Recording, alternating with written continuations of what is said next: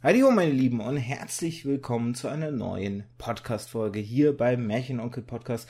Also dem Podcast selber, weil das Format heißt ja Antithese, wisst ihr ja, solltet ihr inzwischen wissen, so nach bin ich jetzt schon bei den 50? Ja, ich bin noch natürlich bin ich über die 50 Folgen. Ich habe doch mit dem Nils habe ich doch war ja quasi der Star Trek Nils 50 Folgen Special. Gott, man verliert den Überblick irgendwann über die ganze Sache, die man hier macht. Kacke will ich nicht sagen, dafür macht es mir zu viel Spaß. Jedenfalls, um von diesem Abweichen, Abschweifen Monolog mal zur eigentlichen Bahn zurückzukehren. Ich möchte heute zum ersten Mal so im Grunde auf Feedback reagieren, denn in der letzten Podcast-Folge, und dann komme ich gleich zum Erklären, was es ja mit dir auf sich hat, das gehört ja auch traditionell dazu, war es so, dass ähm, meine Frau und ich einen Satz gesagt haben, ähm, durch den ich im Internet mitbekommen habe, so indirekt äh, Feedback, was im Grunde, nein, ich muss anders anfangen. Ich habe das Thema, was ich heute aufgreifen wollte, hatte ich schon lange auf dem Plan, dass ich das irgendwann mal besprechen möchte. Ich habe es jetzt aber deutlich schneller machen wollen und vorgezogen, damit es so eine gewisse Aktualität hat durch diese Aussage auf Twitter, ähm, die ich jetzt auch nicht irgendwie in den Fokus stellen möchte. Ich, es war für mich so der Anstoß, der Anreiz, das heutige Thema aufzunehmen. Und ich sage ja normalerweise, wenn ich immer meinen Podcast vorstelle, Antithese entstand dadurch, dass ich ja immer Medien konsumiert habe über die Jahre, seitdem ich ein Kind bin. Und für mich diese These aufgestellt habe, ein, ja, eine, ein jedes Medium wird durch eine gute Geschichte qualitativ besser. Ist immer viel natürlich die Frage, was ist ein, eine gute Geschichte und wertet es das Medium auf? Deswegen ist dieser Podcast entstanden. Und jetzt kommt das Interessante.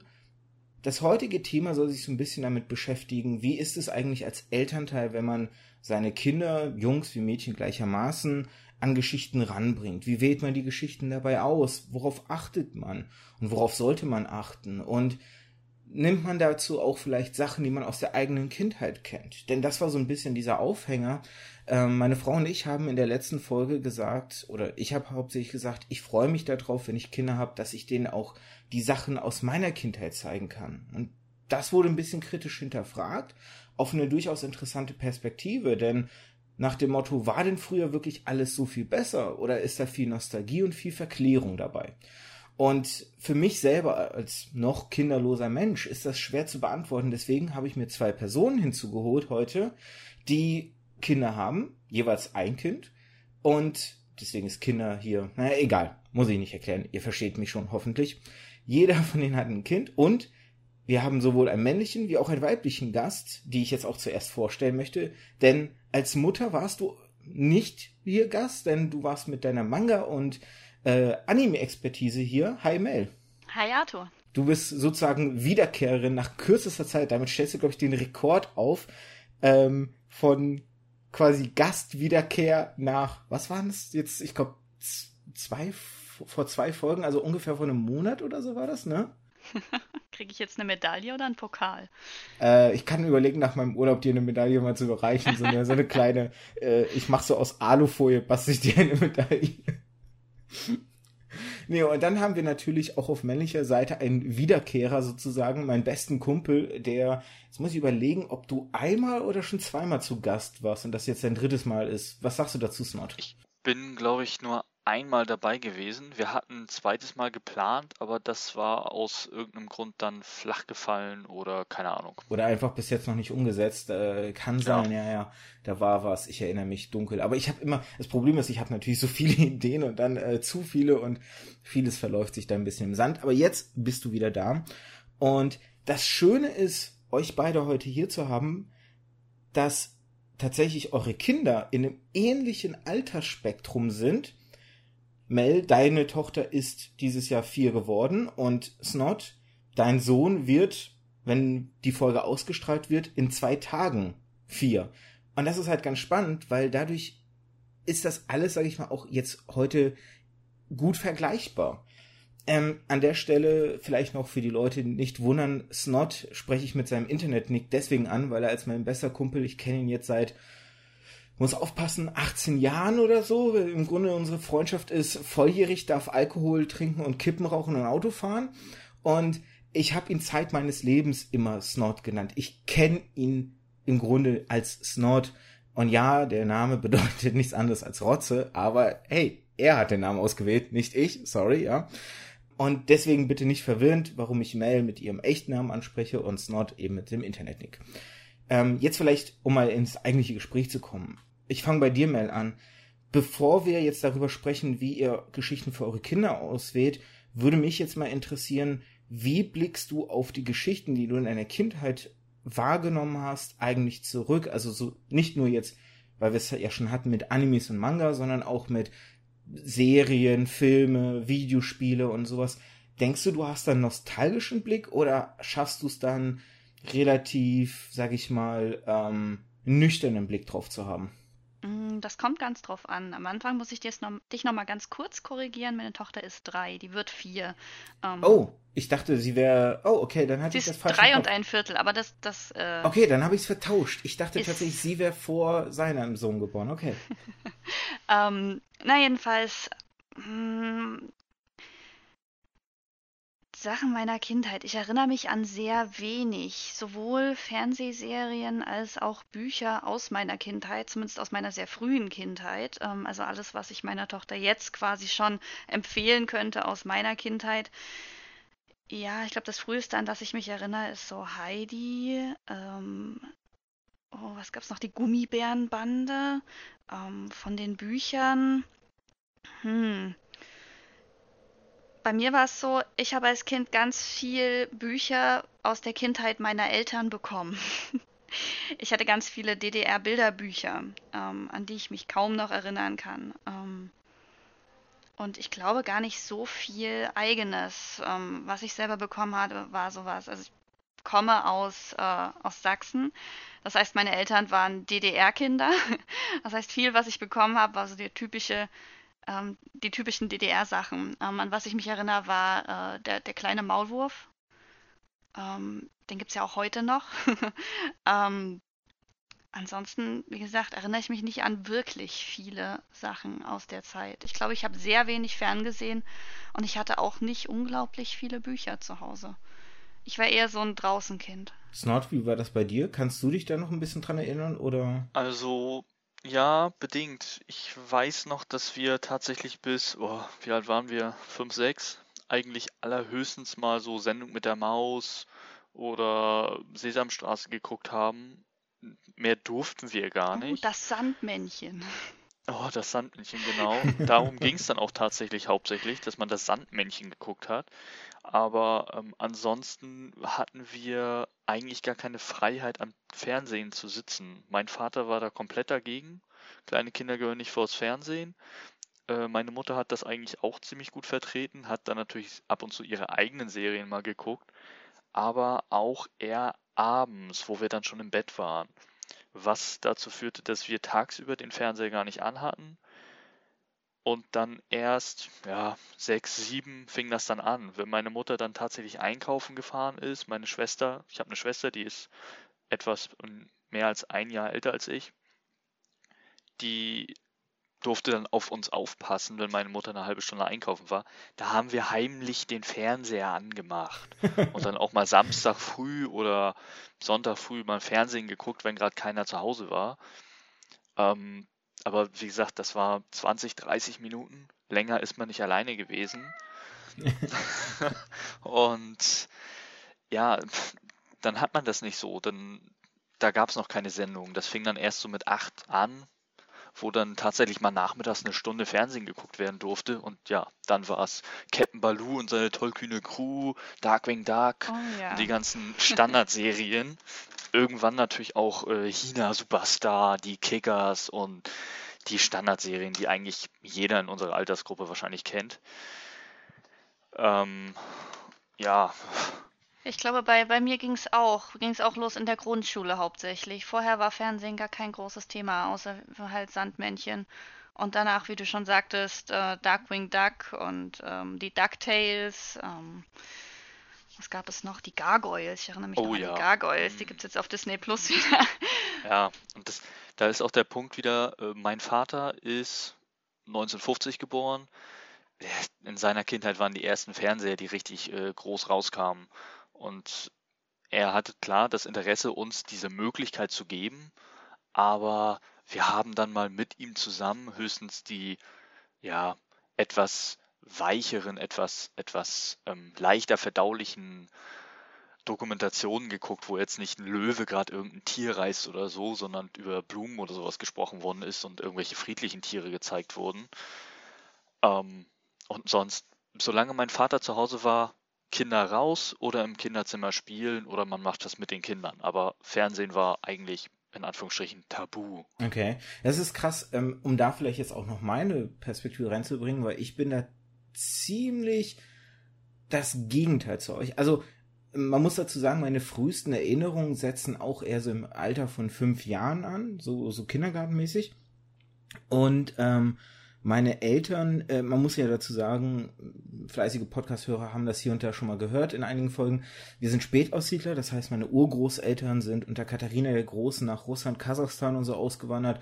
Und meine Elterngeneration ist dann ähm, zurückgewandert, quasi im Grunde kurz nach dem Mauerfall.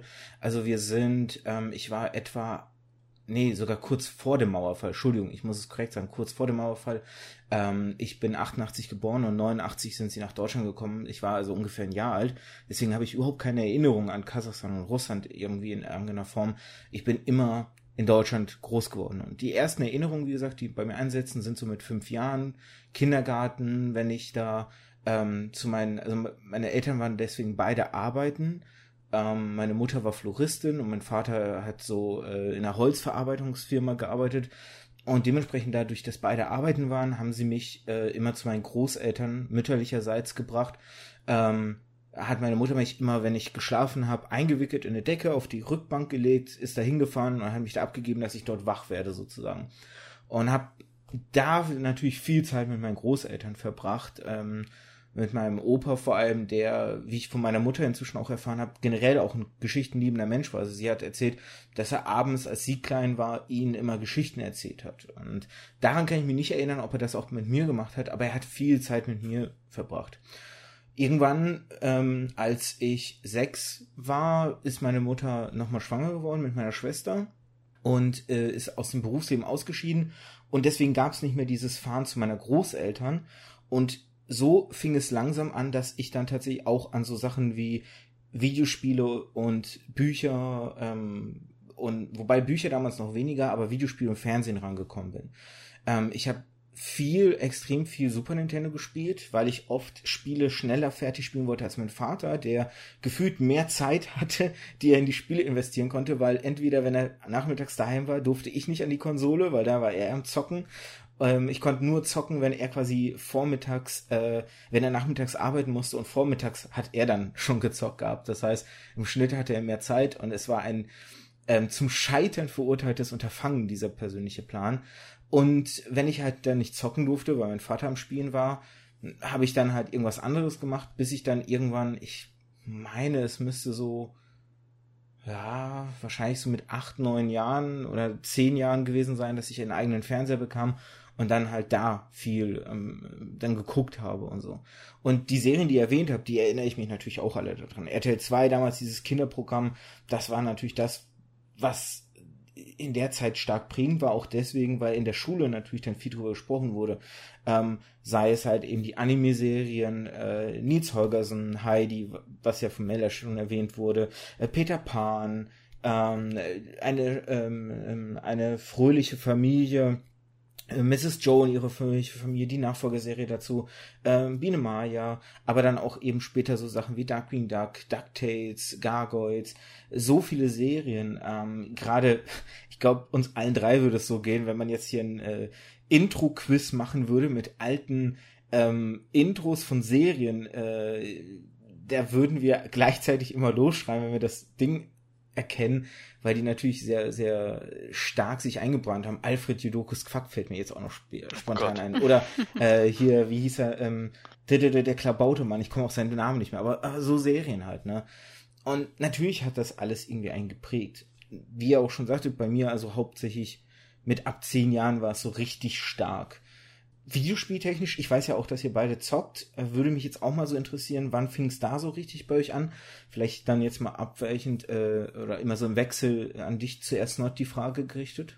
Ja, mit richtig mit Zocken anfangen. Ähm, staffeln wir das mal ein bisschen. Äh, den ersten Game Boy haben wir mit, oh Gott, wie alt war ich da? 7, 8 bekommen. Da hatten wir dann natürlich erstmal Tetris. Das war ja das ultimative Megaspiel, was man überhaupt spielt. Ähm, ich sehe das jetzt tatsächlich nicht so als Zocken, weil wir nie die Mainstream-Spiele hatten. Wir haben Tetris gehabt, wir haben fünf Jahre versetzt zu allen anderen äh, Super Mario gespielt auf dem Game Boy. Und äh, keine Ahnung, also mit elf hatten wir den ersten Rechner, also als ich elf war. Und da ging es dann eigentlich los. Mit Diablo 2. Ähm, ja, ich weiß, ich war erst elf. ähm, und irgendwann ein paar Jahre später Command Conquer, Tiberium-Konflikt. Da muss ich sagen, hatte ich ein ähnliches Problem wie du. Meine Mutter hat dieses Spiel auch gesuchtet. Und meistens bin ich von der Schule nach Hause gekommen, meine Mutter stand dann schon da und hat gesagt, so, ich komme in der einen Mission jetzt nicht weiter, aber ich weiß nicht, ob du da schon warst. So, und dann hast du geguckt und sie ist irgendwie schon drei Missionen weiter gewesen. es ist, ähm, ja, also so mit elf, elf, zwölf fing das eigentlich erst an, dass ich wirklich gezockt habe und mich wirklich dafür interessiert habe, das auch weiterzuführen. Mel, wie war das bei dir? Also Gameboy hatte ich bis der Nintendo DS rauskam, nie einen gehabt. Ähm, wir hatten so ein bisschen eine kleine Clique im Wohngebiet und ähm, zwei hatten ein Game Boy bzw. Game Boy Color ähm, und haben darauf Pokémon gespielt und dann wurde das Ding halt rumgereicht und jeder durfte mal mitspielen. Aber ansonsten hatte ich sowas nie. Ähm, meine erste Playstation habe ich bekommen, da war glaube ich die Playstation 3 schon draußen. da habe ich dann eine Playstation 2 bekommen. Äh, ähm, also so ungefähr. Also ich war sehr hinterher. Ähm, Computerspiele gingen ein bisschen früher los. Wir haben, als ich in der Grundschule war, haben meine Eltern entdeckt, dass es sehr, sehr viele Lernspiele gibt. Und ich habe typisch Lernspiele gezockt. da gab es dann oh. sowas wie Adi und Adi Junior und ähm, Mathe-Abenteuer und ähm, ja, das war echt lustig. Also mir haben die richtig, richtig Spaß gemacht und ich wundere mich, dass es sowas heute kaum noch gibt. Zumindest habe ich es bisher noch nicht wiederentdecken können, ähm, weil das richtig, richtig viel äh, Spaß gemacht hat. Und dann war es natürlich, ähm, dann hatte man auch hin und wieder doch mal ein paar Computerspiele. Ich erinnere mich an ein uraltes König der, Le König der Löwen Jump'n'Run Spiel das ich absolut geliebt habe. Das war noch auf Diskette äh, oder auf Disketten. Ähm, Prince of Persia, die ganz alte Pixel-Version. ähm, also sowas haben wir dann am Computer mal gespielt und äh, richtig, wo ich sagen könnte, Videospiele waren die ersten ähm, Gothic, ähm, oh Gott, Dungeon Siege und ähm, The Elder Scrolls, was war das? Morrowind. Ähm, das habe ich mit meinem Bruder zusammen gespielt. Da waren wir, da war ich vielleicht neun oder zehn, mein Bruder zwei Jahre jünger. Ähm, und dann haben wir uns durch, durch The Elder Scrolls irgendwie, ohne, ohne dass wir tatsächlich irgendwelche Questtexte großartig gelesen hätten oder wirklich eine Ahnung gehabt hätten, was wir da tun. Wir haben äh, irgendwelche Sachen in Hütten eingesteckt und sind ins Gefängnis geschmissen worden. Ähm, also richtig spielen kann man es nicht nennen. Dass ich dann so richtig angefangen habe, Computerspiele zu spielen, war dann erst so mit 14, 15. Früher war das kein Riesenthema. Wie gesagt, wir waren eher so draußen Kinder. Ähm, das war eher so ein Ding, so, okay, das gibt es, das macht hin und wieder mal Spaß, aber es hat uns nicht so gefesselt, wie das jetzt heute der Fall ist. Auch hier zur Einordnung nochmal kurz meine Historie. Ähm, ich war da ein bisschen früher als ihr. Ich habe jetzt ähm, das ist so schön, äh, das kann ich nämlich relativ gut zeitlich einordnen. Ich habe bei meinem Onkel, ähm, der jüngste Bruder meiner Mutter, der hat damals noch bei meinen Großeltern gewohnt. Und bei dem habe ich immer Commodore 64 gespielt, wenn ich dann bei meinen Großeltern gewesen bin. Und auch wenn wir sie später besucht haben, war ich im Grunde immer an diesem Commodore 64. Als er dann ausgezogen ist, hat er mir dann auch diesen Commodore 64 überlassen. Ähm, was halt also ich habe wirklich mit so einem uralten Ding, also ich glaube, der Commodore 64 hatte seine Höhezeit wann? In den äh, 80ern gehabt oder so. Ich habe aber mit diesem Spiel halt gespielt. Und ich weiß noch, oh, ich habe da so Sachen wie Bubble Bobble, Maniac Mansion gespielt, aber auch ein Spiel, wo, was jetzt vielleicht nicht unbedingt, glaube ich, für meine Altersrichtung war. Ich weiß noch, das war ein ein ähm, Kämpfer, der so Sidescrolling-mäßig von links nach rechts sich geprügelt hat und mit lauter Typen gekämpft hat. Und der hatte einen ähm, äh, Panther als Partner irgendwie gehabt, den man dann immer mal wieder rufen konnte, der dann mit einem halt da die Gegner vermöbelt hat. ähm, und dergleichen. Das war sicherlich kein Spiel, was ich damit, weiß ich nicht, was sie sechs, sieben, acht Jahren zocken sollte.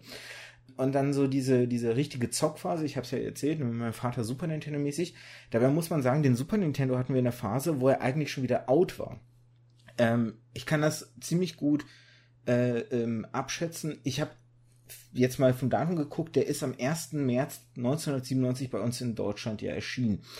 Und ähm, ich habe immer wieder äh, es ein bisschen falsch erzählt. Es muss ungefähr so wahrscheinlich passiert sein, dass ich dachte immer, der wäre nach meinem Geburtstag erschienen und habe immer im Kopf gehabt, dass meine Eltern, äh, wir waren auf dem Flohmarkt gewesen, hatten Super Nintendo dort gesehen. Und meine Eltern hatten mir die Wahl gelassen, entweder ähm, kriege ich jetzt diesen Super Nintendo oder ich warte ähm, ab, bis der N64 erscheint und würde ihn dann als Geburtstagsgeschenk kriegen. Und weil ich so ungeduldig war und mit den Kindern auf dem Schulhof mitreden wollte, habe ich sofort mich für den Super Nintendo entschieden. Jetzt, wo ich ihn sehe, dass er ein bisschen vor meinem Geburtstag erschienen ist, muss es wahrscheinlich so gewesen sein, eher, dass er schon erschienen war, aber ich ihn erst zu meinem Geburtstag bekommen hätte oder sofort den Super Nintendo hätte haben können, weswegen ich mich sofort für den Super Nintendo entschieden habe. Ähm, bis heute, meiner Meinung nach, also als Kind habe ich hinterher es bereut, weil dann hatten alle ein N64 und ich konnte wieder nicht mitreden. Bis heute sage ich aber, ich habe mich für die bessere Konsole äh, im Nachhinein entschieden. Und ähm, wie gesagt, das Dilemma begann, dass mein Vater dann alles natürlich mehr gezockt hat als ich. Aber so Sachen wie, wir haben viel so Super Nintendo-Spiele dann natürlich auf Flohmärkten gekauft, weil die deutlich billiger waren. Und so konnte ich dann eben Looney Tunes äh, spielen, ich konnte Pink Panther spielen, ich konnte ähm, Super Mario World spielen, ich konnte ähm, oh, was habe ich also Donald Duck in Miami äh, habe ich gespielt, ähm, Lufia 2, Rise of the Sinistrals habe ich gespielt, ähm, Terranigma habe ich gespielt, A Link, äh, äh, A Link to the Past, super viele Super Nintendo Klassiker und auch wahrscheinlich ganz viele, in die ich mich heute nicht mehr erinnern würde, aber wenn, wenn ich zu meinen Eltern nach Hause fahre und diese Kiste raushole mit den Super Nintendo Spielen, würde ich wahrscheinlich bei allem total die Flashbacks haben. Äh, Super Metroid haben wir natürlich auch gehabt. Und da könnte man jetzt auch wieder natürlich in Frage stellen, hm, sollte man so als neunjähriger Super Metroid zocken? Man weiß es nicht. Ich hab's halt damals gespielt und mit meinem Vater und das lustigerweise musste ich auch meinen Eltern oft helfen, wenn sie nicht weiterkamen. Ähm, ähnliches wie du es hattest mit deiner Muttersnot.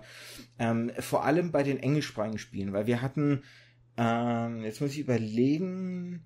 Illusion of Time hatten wir gehabt. Und das war ein Rollenspiel, was auf Englisch gewesen ist. Und als wir das geholt hatten, war ich gerade in die fünfte Klasse eingeschult und hatte so langsam den ersten Englischunterricht und musste dann, meine Eltern haben mich dann immer gerufen, weil sie natürlich überhaupt kein Englisch konnten.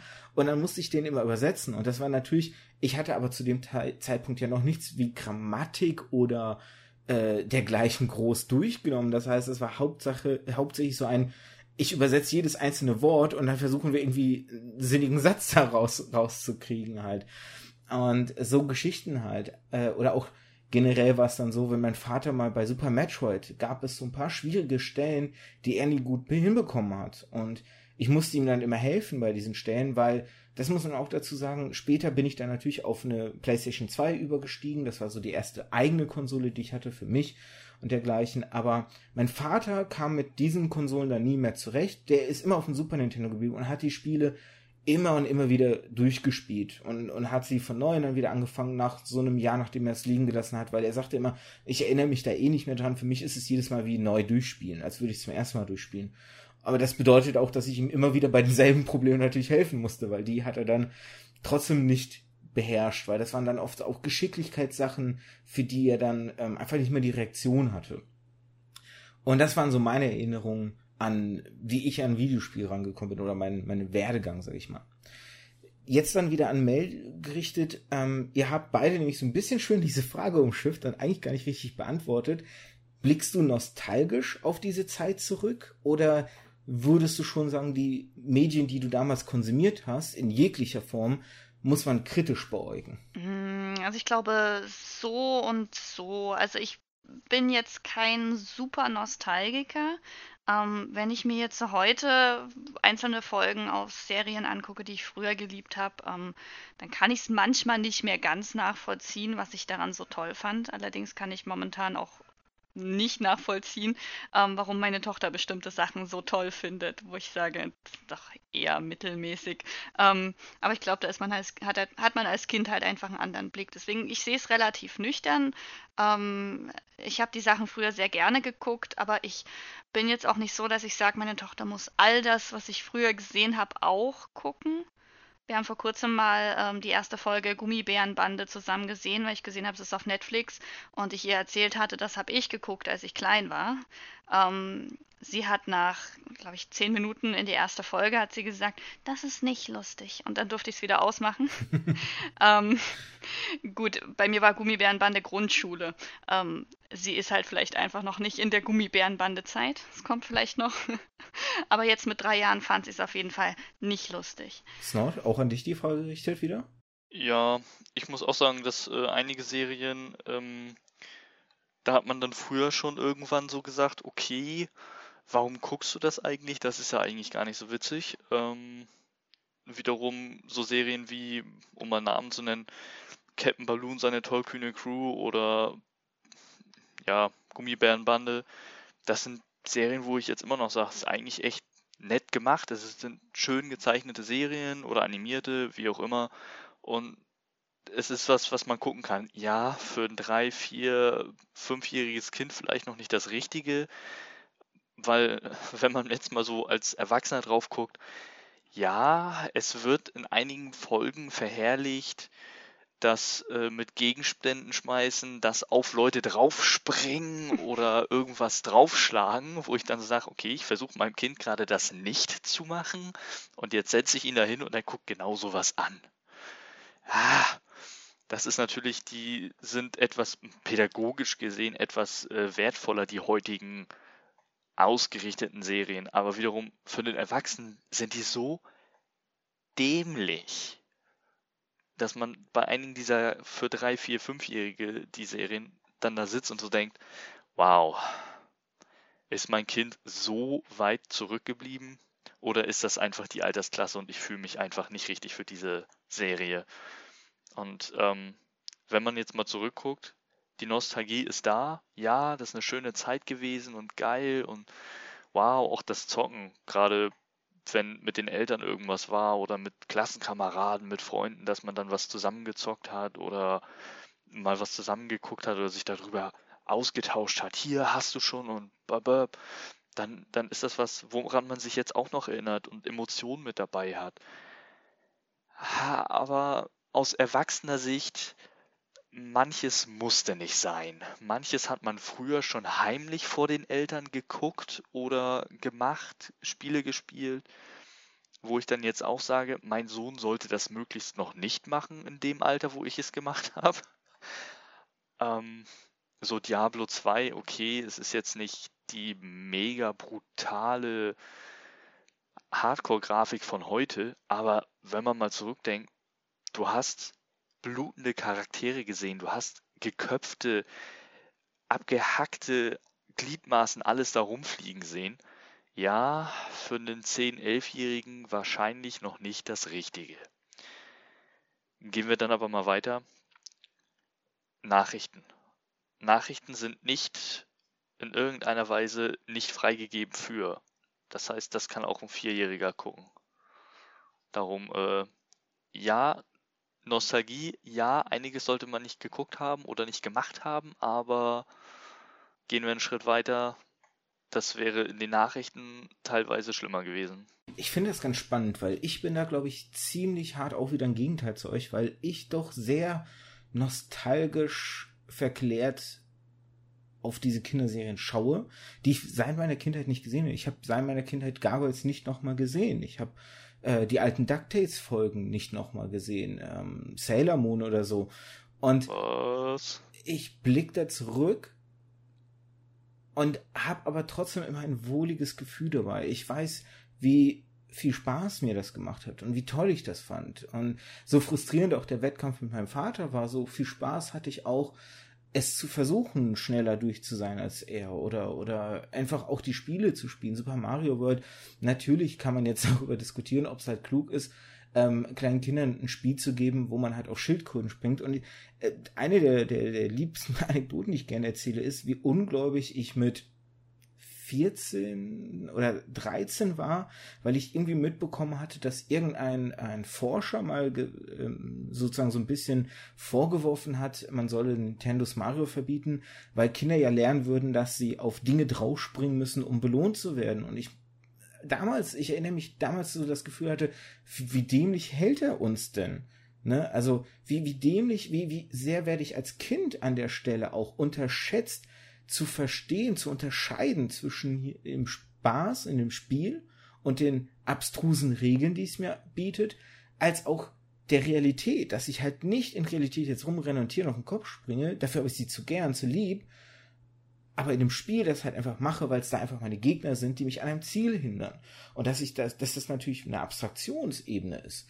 Und ähm, diese, gerade auch dieses Gefühl des Unglaubens, des, unterschätzt fühlens, das ist etwas, was ich, glaube ich, immer noch mit mir mittrage, dass ich, wenn ich nostalgisch auf diese Serien blicke, schon glaube, dass auch ein Kind, aber in gewissem Alter, sei natürlich angemerkt, aber in gewissem Alter und auch, ähm, ich glaube, das ist auch ganz wichtig, dass man da als Elternteil einfach auch mit dem Kind sprechen muss und ihm Dinge erklären muss, ähm, damit es die auch einzuordnen weiß, wenn man das halt tut, dass auch ein Kind unterscheiden kann zwischen dem, was in der Geschichte da jetzt erzählt wird oder was da jetzt gezeigt wird und dem, was die Wirklichkeit ausmacht. Und deswegen habe ich diesen nostalgischen Blick, der, glaube ich, schon sehr verklärt ist, weil ich glaube, ich würde schon, wenn ich heute so ein paar alte Serien auspacke, so, auch zum Beispiel, was ich in meiner Teenagerzeit sehr gern geguckt habe, Sabrina total verhext, als jetzt das Netflix Remake kam, ähm, da war ich schon so, ja, die ist, das ist zumindest eins der guten Netflix-Originale, aber es ist doch schon ganz anders als die Originalserie. Die war ja schon sehr lustig und ähm, sehr bunt und farbenfroh und so. Und ich glaube, wenn ich die aber jetzt nochmal gucken würde, würde ich sie eher sehr cringy finden und ähm, würde wahrscheinlich keine zehn Minuten in der Folge durchhalten, die nochmal zu gucken, ehe ich es dann am Ende abschalte. Aufgrund dessen, was ihr gerade auch gesagt habt, klingt auch jetzt so ein Satz nach, den meine Frau auch in dieser letzten Folge gesagt hat, den ich ganz interessant finde und den man vielleicht auch mit einem Beispiel so ein bisschen untermauern kann. Und zwar kann es sein, dass wir vielleicht auch unsere Kinder inzwischen zu sehr behüten und zu sehr abschirmen von Dingen, die sie früher normal mitbekommen haben und deswegen auch früher vielleicht gelernt haben, wie sie sie zu verarbeiten haben. Ein kleines Beispiel, um bei dieser Medienpädagogik zu bleiben. Märchen. Ähm, Märchen waren früher, wenn man sich mal anschaut, wie sie von den richtig original Grimm, äh, Grimm-Brüdern aufgeschrieben, niedergeschrieben wurden, sehr viel düsterer und böser und härter und richtig ähm, eigentlich verängstigend für Kinder als das, was wir heute als Märchen kennen. Ich weiß es dahin auch gehend, ähm, weil ich selber tatsächlich so ein Märchenbuch besitze, denn meine Mutter hat mir ein Märchenbuch vermacht, was sie selbst von ihrer Oma bekommen hat. Dieses Märchenbuch ist locker wahrscheinlich über 100 Jahre alt. Ähm, und wenn ich da mir so die Geschichten durchlese, das ist schon ein anderes Niveau als das, was wir von Disney kennen. Und selbst wenn man sich jetzt mal bei Disney anschaut, ähm, wie ein Disney-Märchenfilm aller Schneewittchen oder Rapunzel vor 60 Jahren produziert wurde und wie wir heute, ähm, oder nicht Rapunzel, sondern äh, Dornröschen, und heute dann sowas aber wie äh, Frozen oder Rapunzel neu verföhnt uns anschauen, das ist doch schon ein enormer Unterschied. Und jetzt mal einfach so die provokante Frage in den Raum gestellt, unabhängig davon, ob sie komplett meinem Gedanken äh, widerspiegelt.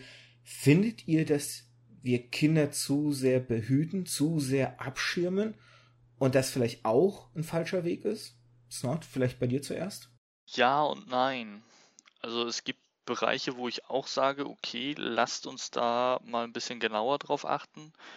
Ähm, gerade wenn es bei Erziehung oder sowas darum geht, ähm, Gewalt, die Kinder vor Gewalt zu schützen, da ist einfach noch zu wenig los. Wir schützen die Kinder noch zu, zu wenig vor dem, was von außen kommt, aber wir schützen die Kinder zu viel vor Dingen aus Medien wir verbieten den Kindern äh, bestimmte Filme zu gucken, ähm, bestimmte Spiele zu spielen, ähm, ja, Bücher lesen ist ja sowieso, das Kind interessiert sich im bestimmten Alter erst für Bücher, eventuell auch nie.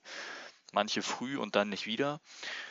Ähm, aber was, wo ich eben schon darauf zu sprechen gekommen bin, alles, was wir als wertvoll erachten, Dokumentation, Nachrichten, da ist so viel Gewalt, so viel Tod und ähm, Brutalität.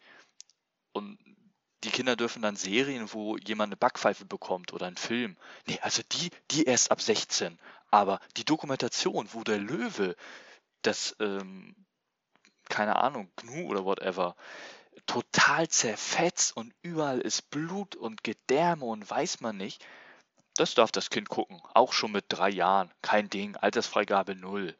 Ja, Leute, Relation, ähm, das ist viel gewalttätiger, als wenn mein Kind sieht, dass eine Person eine andere schlägt und dann dafür bestraft wird. Das ist doch so, er hat etwas getan, das durfte er nicht, dafür wird er jetzt bestraft. So wie du auch, wenn du das machst. Aber der Löwe oder auch, ähm, keine Ahnung, in den Nachrichten, so viel Krieg und Gewalt, die Kinder sehen das auch. Die sitzen vorm Fernseher über Tag und da läuft mitten am Tag irgendwas über eine Kriegssituation irgendwo im Ausland das sieht das Kind doch auch. Das sieht, dass da Granaten fliegen, dass da eventuell Leute auf dem Boden liegen. Ein fünf-, sechsjähriges Kind, ein vierjähriges Kind. Mein Sohn sieht irgendeine Szene in den Nachrichten, wo einer am Boden liegt und sagt, ist der tot? Hey, der ist vier. Aber der kriegt sowas in der Kita oder in der Schule später so schnell mit. Die anderen Kinder erzählen darüber, die älteren Kinder bringen es rein oder haben dass die Eltern weniger darauf achten, Filme geguckt und die kleinen drei, vierjährigen hören und sehen sowas. Die verstehen viel mehr davon schon. Man kann mit denen darüber reden. Man muss es halt vorsichtig angehen und nicht sagen, nee, der ist tot, der ist jetzt nie wieder da. Dann kann man, ein bisschen kann man das dann umschönen. Aber man sollte es nicht zu krass machen. Nee, Menschen sterben nicht. Nee, Gewalt existiert nicht. Nee, und äh, das siehst du falsch. Nein, es ist existent. Wir müssen dann nur selektieren, wie krass zeigen wir es in jungen Jahren und wo machen wir die Grenze? Was dürfen die Kinder sehen? Nicht nur Filme und Serien, Fiktives. Kinder verstehen Fiktives auch schon zu realen Sachen. Und wenn wir real zeigen, Gewalt, Tod, Mord, alles ist vorhanden, aber in Serien und Filmen nein. Das finde ich ist ein bisschen zu krass. Ja, da würde ich mitgehen. Ähm, was ich dazu noch ergänzen würde, ist, dass, ähm, dass das der Punkt ist, wo man quasi als Eltern wichtig ist, wo es, wo es wichtig ist, dass man als, als Mama oder Papa ähm, mit den Kindern diese ganzen Medien konsumiert, dass man die Sachen mit ja. dem Kind schaut und nicht das Kind vor den Fernseher setzt und es die Sachen ko äh, konsumieren lässt, ohne dazu irgendwelche Erklärungen ähm, oder irgendwelche ähm, Zusatzinformationen zu, zu bieten. So der Fernseher als Ruhigsteller quasi. Genau, ne? genau. Ja, sondern halt Gott, wirklich, sondern halt wirklich die Dinge mit dem Kind zu machen. Dann ist es fast egal, was man macht, ob man zusammen eine Geschichte liest, ob man ein Spiel spielt, ob man einen Film oder eine Serie guckt, ob man Nachrichten schaut. Ähm, wenn man dabei ist und dem Kind erklären kann, was dort passiert, dann versteht das Kind viel mehr. Ähm, das ist das, was du gesagt hast, Arthur. Ähm, äh, das die Kinder unterschätzt man gerne mal, aber man kann ihnen auch wirklich viel zutrauen. Man kann ihnen auch wirklich viel zutrauen, Dinge zu verstehen, wenn man den nötigen Kontext dazu bietet. Und das ist, glaube ich, dann einfach der Part, den die Eltern übernehm übernehmen müssen. Und Kinder, die das, denen das fehlt, die ähm, straucheln, denke ich, dabei, so Sachen zu verstehen oder richtig einzuordnen oder die richtigen ähm, Verbindungen zu ziehen. Die können das dann vielleicht nicht so gut trennen. Aber wenn man von Anfang an dabei ist, ich weiß in meiner Kindheit, ähm, ich habe auch Dungeon Siege oder Spellforce oder ähm, also einige Spiele Elder Scrolls eigentlich viel zu früh gespielt. Die, die konnte ich im Grunde fast gar nicht verstehen. Dadurch, dass aber meine Eltern oder irgendjemand dabei war und wir das zusammen gemacht haben, ähm, war das was anderes. Von daher, ich hatte nie das Gefühl, dass das für mich zu früh war.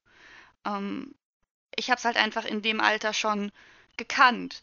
Ähm, es ist ja ganz, ist ja, man, man sieht das einfachste, das einfachste Ding ist, ähm, wenn man sich einen Film nimmt, wie zum Beispiel ähm, Findet Nemo. Ich habe das mit meiner Cousine damals zusammengeguckt, die war fünf ähm, und ganz am Anfang gibt es die Szene, wo dieser Hecht oder was es ist, die ganzen Eier kaputt macht. Ähm, und dann wird Nemo entführt. Und das ist ja im Grunde ist das eine ganz dramatische Sache und eine wirklich traurige Sache, dass diese ganzen Baby-Eier dann ähm, weg sind und offensichtlich tot sind und gefressen wurden. und meine fünfjährige Cousine hat angefangen zu weinen. Wir mussten den Film abbrechen. Die fand das viel zu gruselig. Die konnte das nicht gucken. Ähm, meine Tochter, drei, hat das gesehen, war zwar ein bisschen erschrocken, weil es war natürlich, durch Musik und Dramatik auch alles natürlich sehr dramatisch dargestellt, ähm, aber sie hat es, glaube ich, besser aufgenommen und auch verstanden, was da passiert ist und dass das jetzt nur im Film passiert ist und dass das jetzt einfach, für sie war das quasi ein gruseliges Element. Ähm, einfach so, das ist, das ist jetzt Horror, wenn man das mal überspitzt sagt. Ähm, aber sie konnte das auch trennen. Sie fand den Film trotzdem toll und hat dann mit mir noch weiter Findet Nemo gesehen. Meine Cousine, die hat das, glaube ich, mit sieben oder acht oder neun dann mal geguckt und fand es okay. Das ist, glaube ich, auch sehr kindabhängig. Ähm, und äh, glaube ich auch, wie man die Kinder daran führt. Ähm, Arthur, du kennst ja ein bestimmtes Mädchen, das wir beide aus dem, aus der, von der Arbeit kennen, ähm, das im Halloween total involviert ist. Darauf ähm, wollte ich gerade auch, äh, oder auch gleich zu sprechen kommen. Es ist witzig. Und die da natürlich absolut sensibilisiert ist dafür, die das als total cool und ähm, die damit viel mehr anfangen kann, die das gar nicht gruselig findet und andere Kinder in ihrem Alter, die fangen da an zu weinen und rennen raus, wenn da irgendwas passiert, was irgendwie mit, mit Grusel und Halloween zu tun hat. Ähm, von daher, es ist kindabhängig, denke ich, und damit, wie es quasi von den Eltern an die Kinder weitergegeben wird, wie sehr man als Elternteil darin involviert ist. Ja, das, das wäre jetzt auch so der Punkt, auf den ich, glaube ich, zu sprechen gekommen wäre, weil ich glaube, es hängt wirklich viel davon ab, auch, dass man als Elternteil eine gewisse Empathie dem Kind gegenüber haben muss und auch ähm, das Kind auch richtig einschätzen muss, weil ähm, das wäre jetzt tatsächlich auch eins von zwei Beispielen, auf die ich jetzt kommen wollte. Ähm, ihr Vater hat zeitlebens halt Halloween immer total gefeiert und total geliebt, so, ne? Und ähm, wir kennen ihn halt beide, er hat sogar die Buchhandlung, in der wir arbeiten, mal äh, schon ein paar Mal für uns zu Halloween richtig krass dekoriert mit Deko, die er normalerweise immer für seine Wohnung benutzt. Die sieht hammermäßig halt aus. Und der steckt da viel Liebe auch fürs Detail rein und hat viel Spaß dabei.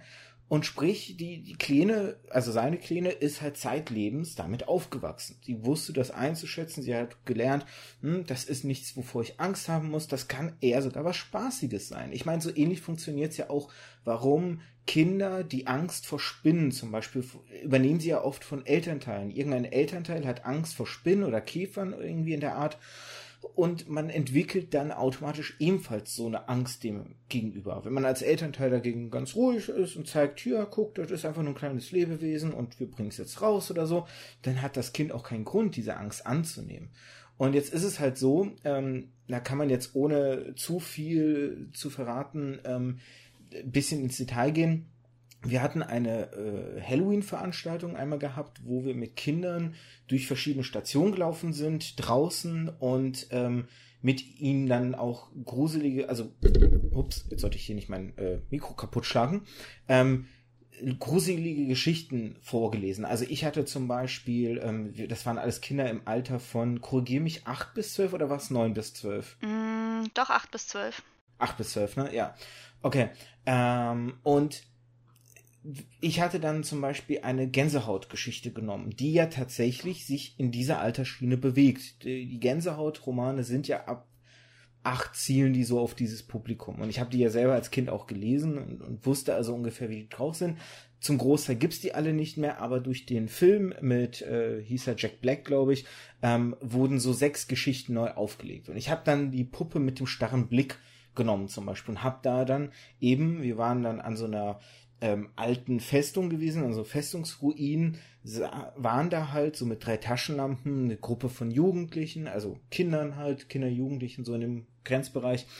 Und ich habe dann halt so diese Geschichte daraus vorgelesen. Und dann gingen wir zur nächsten Station, da wurde die nächste Geschichte vorgelesen und so weiter.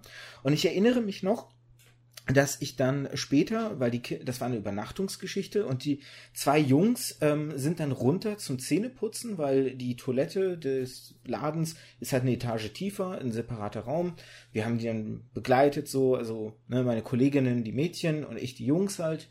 Und ich erinnere mich noch, wie, der, wie ich da so vor dieser Toilettentür stand, ähm, in dem Flur halt, ne, geguckt habe, dass der, das Licht nicht ausgeht, damit die nicht Angst bekommen und so. Und hörte halt zwei Jungs da in, dieser, in diesem Bad Zähne putzen und der eine, oh, fandst du die Gru Geschichten auch so gruselig wie ich? Ja, die waren total gruselig. Vor allem die von äh, Arthur und Mel. Also, die haben jetzt die Titel der Geschichten genannt, nicht jetzt unsere Person, aber tut ja nichts zur Sache. Und dann erinnere ich mich, zu dem Zeitpunkt war das Mädchen von dem, von dem Kunden, war sie sechs Jahre alt. Die beiden Jungs, die ich gehört hatte, waren zehn. Und ich erinnere mich, dass ihr Vater sie noch an diesem Abend irgendwann so zwischendurch fragte, ich glaube kurz bevor sie gehen musste, weil sie als Kleine noch nicht da übernachtet hatte und auch noch nicht von sich aus wollte, wie er sie gefragt hatte, ja, und welche Geschichten haben dir denn am besten gefallen? Und sie so, ja, die von Arthur und Mel, die waren die gruseligsten. Und da merkt man so diesen, auch wie die Sozialisierung einfach anders gewirkt hat. Sie war jünger, kam aber besser mit den Geschichten zurecht, weil sie einfach auch gelernt hat, das ist nichts, vor dem ich Angst haben muss. Das ist im Zweifel eher was Spaßiges. Und ähm, da will ich jetzt noch die zweite, die zweite Referenz anbringen, dann höre ich mit meinem Monologisieren auch auf und gebe euch wieder das Wort. Ähm, aber ich muss, gerade Mel, du wirst das wissen, aus unserem Job oft daran denken, wenn du Kindern ein Buch empfehlen sollst, stehen die Eltern gerne nebendran und du empfiehlst was und du siehst, wie die Augen des Kindes anfangen zu leuchten und du merkst, der hat sehr, er oder sie hat richtig Bock auf die Geschichte und dann mischt sich Vater oder Mutter ein und meint, nö, sowas liest mein Kind nicht. Oft sind es leider Gottes Mütter, weil die öfter einfach die Kinder in die Buchhandlung begleiten als die Väter. Aber du hörst dann diesen Satz, nee, sowas liest mein Kind nicht. Oder, nee, das ist nichts für ihn. Oder so. Und du merkst, wie das Strahlen in den Augen direkt wieder erlischt, weil sie wissen, oh, das Buch kriege ich jetzt doch nicht. Es ist nicht umsonst eine Taktik vieler Buchhändler und Buchhändlerinnen, Eltern, wenn sie mit Kindern da sind, einfach mal gern auch wegzuschicken, um mit den Kindern zu reden, was sie lesen wollen, weil viele Eltern scheinbar nicht die Empathie aufbringen, sich ins Kind hineinzuversetzen oder ihr Kind nicht gut genug kennen. Und das soll jetzt kein Vorurteil sein, weil ich, vielleicht bin ich am Ende, als wenn ich mal Vater bin, nicht besser, will ich, ne? Aber ich habe oft das Gefühl, dass sie nicht überlegen oder nicht gut genug wissen, was ihrem Kind gefällt und was sie ihm auch zumuten können und deswegen oft auch falsche Entscheidungen treffen. Wie seht ihr das? Ich glaube, äh, ich mache mal Mail wieder als erstes. Ich glaube, du wärst jetzt wieder dran. Mm, es ist schwierig zu beurteilen, weil meistens Kinder, äh, Eltern ihre Kinder am besten kennen. Ähm, und will man ja auch nicht äh, irgendwelchen, irgendwelchen Eltern irgendwas vorwerfen. ähm, aber ja, ja, also ich habe hin und wieder, ich hatte einmal den Fall, ähm, ich habe eine Mutter mit ihrem Sohn im Laden gehabt, der ähm, nicht gerne liest, ähm, aber für die Schule ein Buch lesen sollte oder die Mutter wollte, dass er ein Buch liest. Ich weiß es nicht mehr ganz genau. Ähm, jedenfalls äh, habe ich ihm Gregs Tagebuch empfehlen wollen als Comicroman, weil er nicht sehr viel Text enthält, aber für viele Jungs einfach der Einstieg ist ins Bücherlesen. Ähm, und der Junge schien durchaus Lust zu haben, das zu lesen, nach dem, was ich so erzählt hatte. Ähm, aber die Mutter hat komplett abgeblockt. Nein, Comicroman, das geht gar nicht. Der soll richtige Bücher lesen gleich. Ähm, mhm. Und äh, hat das komplett, komplett abgeblockt. Ähm, wo ich dann tatsächlich, äh, ich habe der Mutter irgendwas gesagt dann. Sie hat am Ende was anderes mitgenommen. Ähm, der Junge sah nicht super zufrieden aus, aber ich glaube, er hatte genügend Lust, es zu lesen vom Inhalt her, aber ich nehme an, dass er sich sehr dann durchgequält hat. Der hätte jetzt wirklich eher Lust gehabt, diesen Comicroman zu lesen. Und da war ich echt ein bisschen stinkig auch auf die Mutter. Einfach weil dieses so, nein, das ist nicht gut genug für mein Kind, das sowieso nicht lesen mag. Ähm, die Einstellung fand ich ganz, ganz furchtbar. Ähm, aber ansonsten denke ich, okay, Eltern wissen ungefähr, was ihre Kinder mögen oder nicht mögen. Ähm, aber ich glaube auch manche sind einfach nicht offen genug, Kinder auch mal was ausprobieren zu lassen, wo wir wieder bei dem Punkt sind, Kinder unterschätzen. Ähm, dass man Kindern tatsächlich auch mehr zutrauen kann, durchaus. Ähm, und wenn man dann der, feststellt, es ist noch nichts für mein Kind, dann lässt man es halt nochmal liegen. Das finde ich weniger schlimm, als Sachen zu holen, die das Kind unterfordern und die dann rumliegen, weil das Kind sich einfach nicht genügend gefordert fühlt. Snot, bevor du da jetzt übernimmst, würde ich gerne da noch äh, mit reinschieben.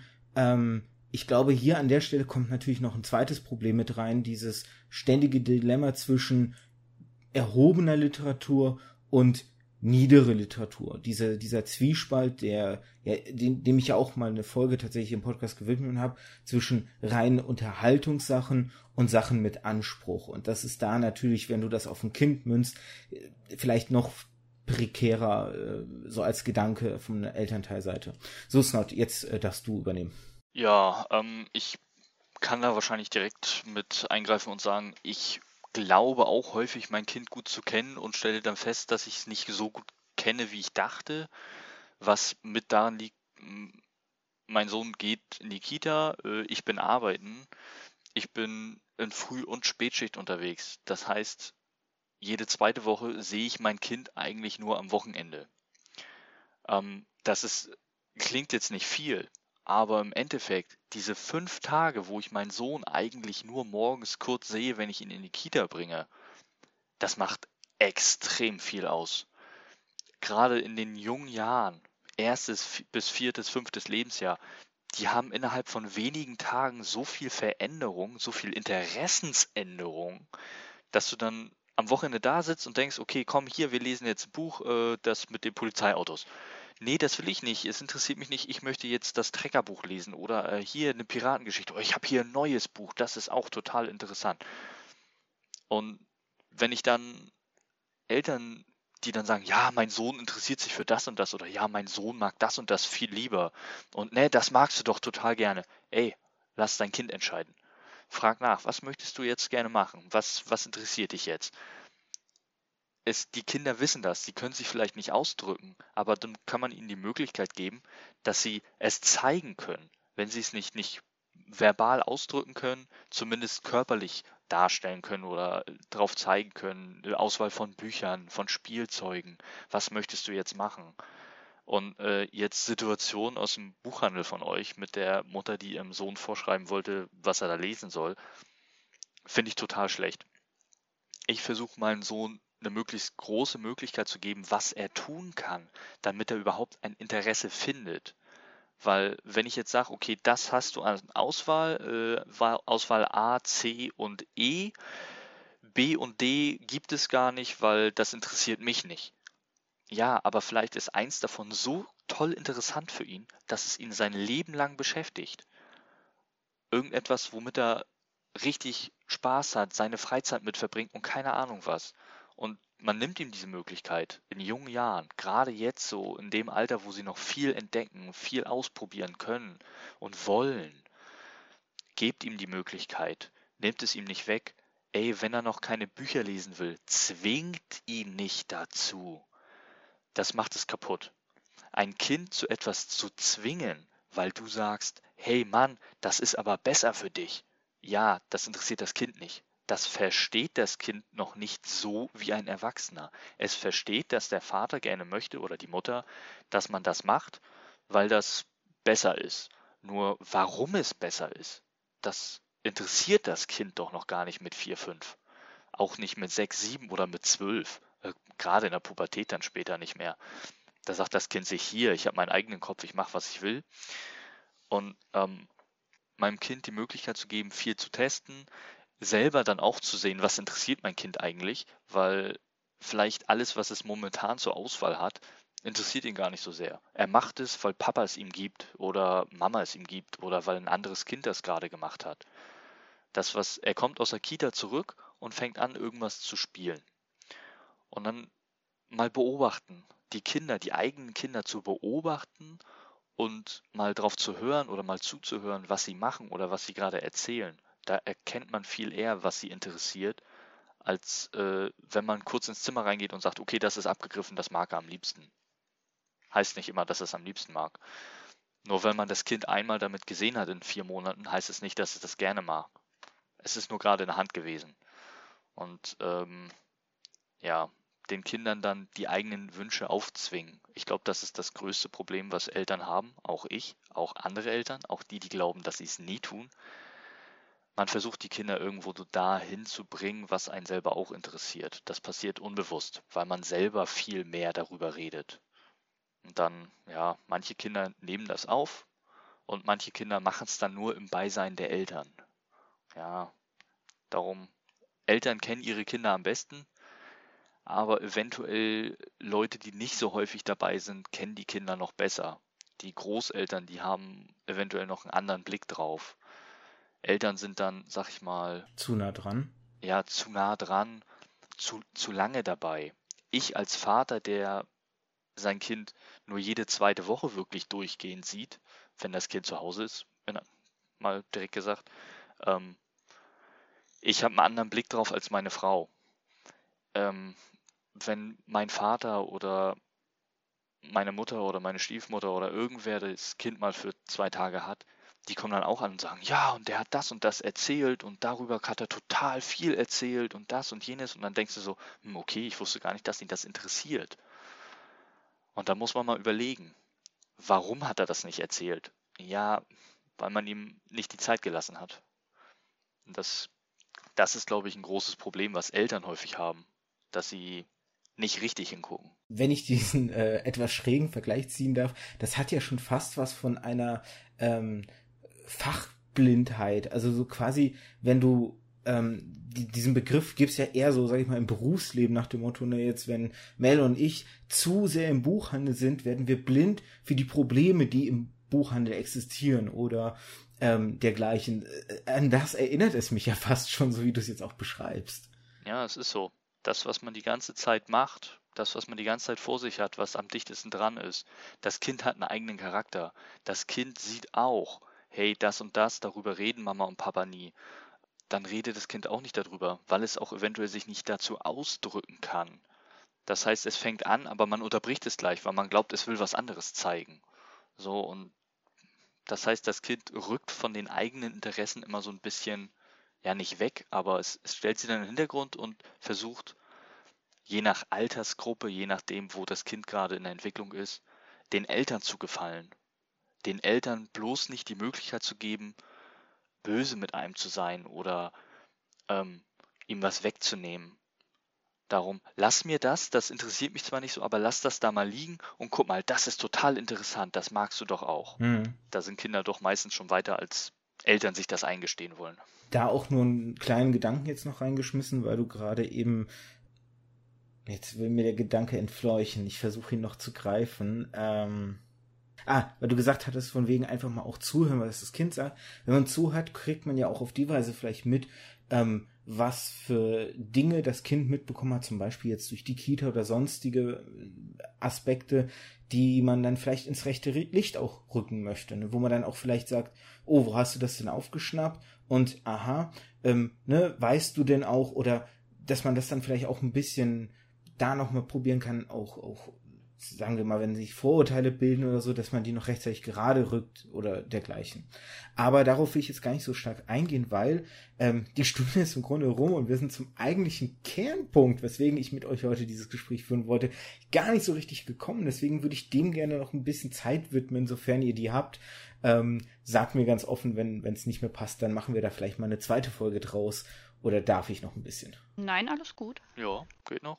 Okay. Ja, gerade bei Disney, ich weiß ja, du hast ja äh, auch schon ähm, morgen wieder Frühschicht. Insofern ähm, musst ja auch genug Schlaf kriegen. Der Wecker ist schon gestellt. Der Wecker für mich, okay, wenn ich stoppen muss. Nein. Also, ähm, ihr habt beide jetzt was gesagt, was nämlich auch sehr schön hinüberleitet zu diesem eigentlichen Thema. Und zwar ähm, habt ihr so gesagt, ne, wenn, wenn Leute, äh, wenn Eltern das ihren Kindern aufzwingen oder wenn sie ähm, quasi ja eigentlich im Guten meinen, äh, äh, was mitzugeben und dergleichen. In diesem, in diesem Tweet, den, der diesen Gedanken bei mir angestoßen hat, diese Folge mit euch machen zu wollen, ging es auch so ein bisschen darum, dass ähm, kritisiert wurde, wenn Eltern ihre Kindheit über ihre Kinder stülpen. Und ich glaube, das ist genau das Problem, wenn man als Elternteil das macht. Wenn ich davon rede, dass ich wenn ich mal Kinder habe, mich darauf freue, ihnen die Filme zu zeigen, die Spiele zu zeigen, die ich als Kind gespielt habe, äh, die Serien zu zeigen, ähm, die Bücher zu lesen und dergleichen, dann geht es mir nicht darum, dass ich meine Kindheit ihnen aufzwingen will. Und Mel hat gerade auch so das Schöne gesagt, ähm, sich auch mal damit beschäftigen, was die Kinder begeistert. Auch darum ging es in dem Tweet, dass man als Elternteil doch eher ähm, nicht auf nach hinten schauen soll, auf das, was mal war, sondern mit den Kindern die neuen Medien entdecken soll. Und natürlich hat man, oh, ich muss mich ein bisschen bequemer hinsetzen, natürlich hat man manchmal das Gefühl, die Sachen sind total dämlich. Ich weiß noch, wann, wann kamen die Teletubbies raus? Ich war da damals, glaube ich, 16, 17 oder so, jetzt grob geschätzt.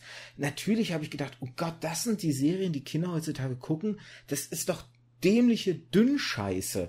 Ähm, wenn da nur, ah, oh, winke, winke und so Sachen gesagt werden, ne?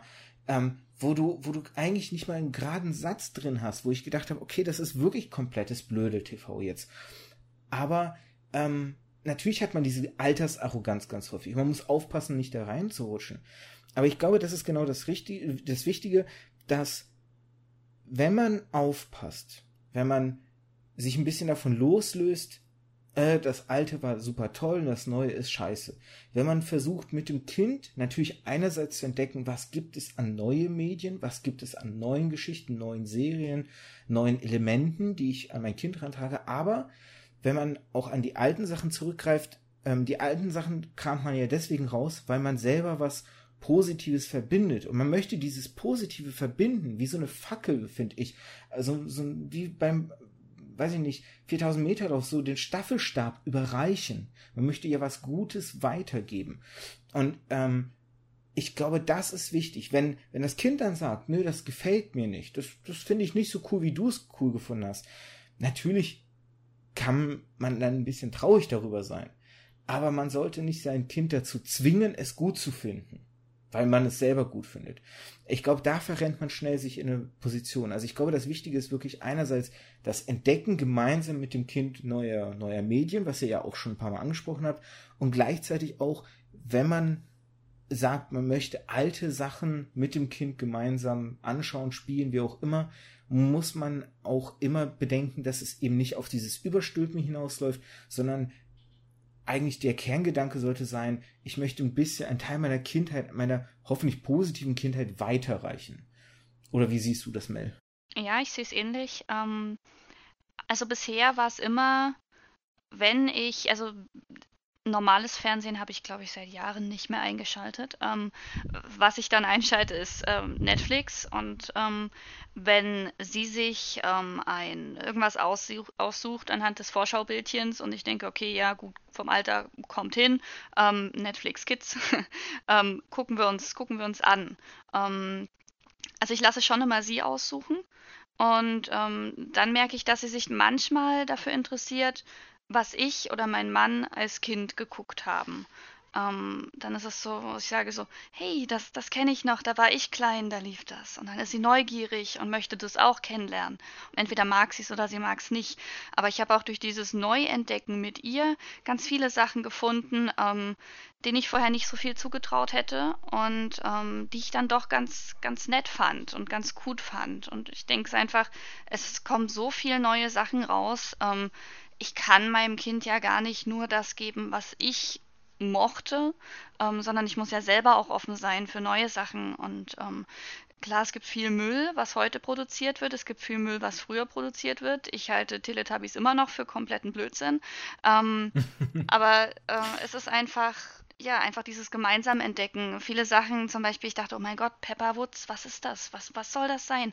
Und nach ein paar Folgen drin dachte ich, okay, das ist nett das ist, das ist okay, das kann mein Kind gucken, warum nicht? Es ist, äh, vermittelt die richtigen Werte, es ist ganz unterhaltsam. Es sind ein paar Witze dabei, die ich als Erwachsene witzig finde, weil sie eher so an Erwachsene gerichtet sind. Ähm, und es hat im Grunde all das, was eine, was eine Kinderserie aus meiner Zeit auch hatte. Ähm, nur sieht es jetzt vielleicht anders aus durch, eine, durch einen Wandel an Zeichenstil, an Animationen. Ähm, viele Kinderserien, die jetzt laufen, wo ich denke, oh mein Gott, wie hässlich. Die sehen so furchtbar aus. Wie kann man das denn angucken? Aber die sind inhaltlich ganz toll. Ähm, ich hätte nie gedacht, dass ich My Little Pony mögen könnte. Aber auch das fand ich cool. Ähm, es gibt sehr viele tolle Folgen dort. ähm, und ja, viele, viele Sachen, die sie entdeckt hat, gefallen mir auch.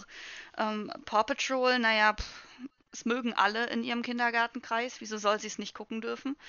Ich finde es jetzt nicht unglaublich pädagogisch wertvoll, aber das muss Nein. es ja auch nicht sein, um Gottes Willen. Die Sachen unserer Kindheit waren auch, also, keine Ahnung, 50, 50 Prozent pädagogisch wertvoll und der Rest war totaler Blödsinn. Wir haben Spongebob Schwammkopf geguckt. Ähm. Hey, aber wenn He-Man am Ende der Folge dir erklärt hat, du sollst Zähne putzen, war das wichtig. Nein, oh ja, oh ja. um, ähm, und ich denke, solange sie Spaß hat, das zu gucken, ähm, warum nicht? Ich meine, da, dafür ist es da. Medien sind dazu da, zu unterhalten. Ähm, und wenn es sie unterhält, wenn es mich unterhält und wenn es nicht komplett überhand nimmt, ähm, dann ist das vollkommen in Ordnung. Irgendwas Ergänzendes noch von dir? Von mir, ähm. Äh, jetzt habe ich den Faden verloren, ja. Nee, die Fragen sind ja immer beide an euch gerichtet. Das heißt, ne, auch dieser, dieser Gedanke, ähm, mit dem Kind Neues entdecken und wenn man auf Altes äh, zurückgreift, dann sollte der Gedanke sein, nicht irgendwas aufzuzwingen, sondern ein Staffelstab, ein, ein Weitergeben einer positiven Empfindung halt. Ähm. Ja, genau. Das, das, genau, jetzt weiß ich wieder, was ich dazu sagen wollte. Ähm, äh, etwas, was viele Eltern eigentlich falsch machen oder ähm, falsch angehen, aus der eigenen Vergangenheit zu lernen und nicht einfach die als Negativbeispiel zu nehmen, weil es gibt schlechte Sachen in der eigenen Vergangenheit. Es gibt bei jedem irgendwas Schlechtes, aber es gibt auch immer irgendwas Gutes. Und jetzt zu sehen, was war gut, was kann ich so weitergeben oder eventuell etwas verbessern und was kann ich anders machen, was in meiner Vergangenheit schlecht war. Ähm, nicht die Kinder an der eigenen Kindheit teilnehmen lassen, äh, ist, glaube ich, von ziemlich jedem Elternteil so das Ziel, weil man immer irgendwo sagt, okay, hier, äh, meine Eltern haben was falsch gemacht oder hey, das hätte ich besser machen können.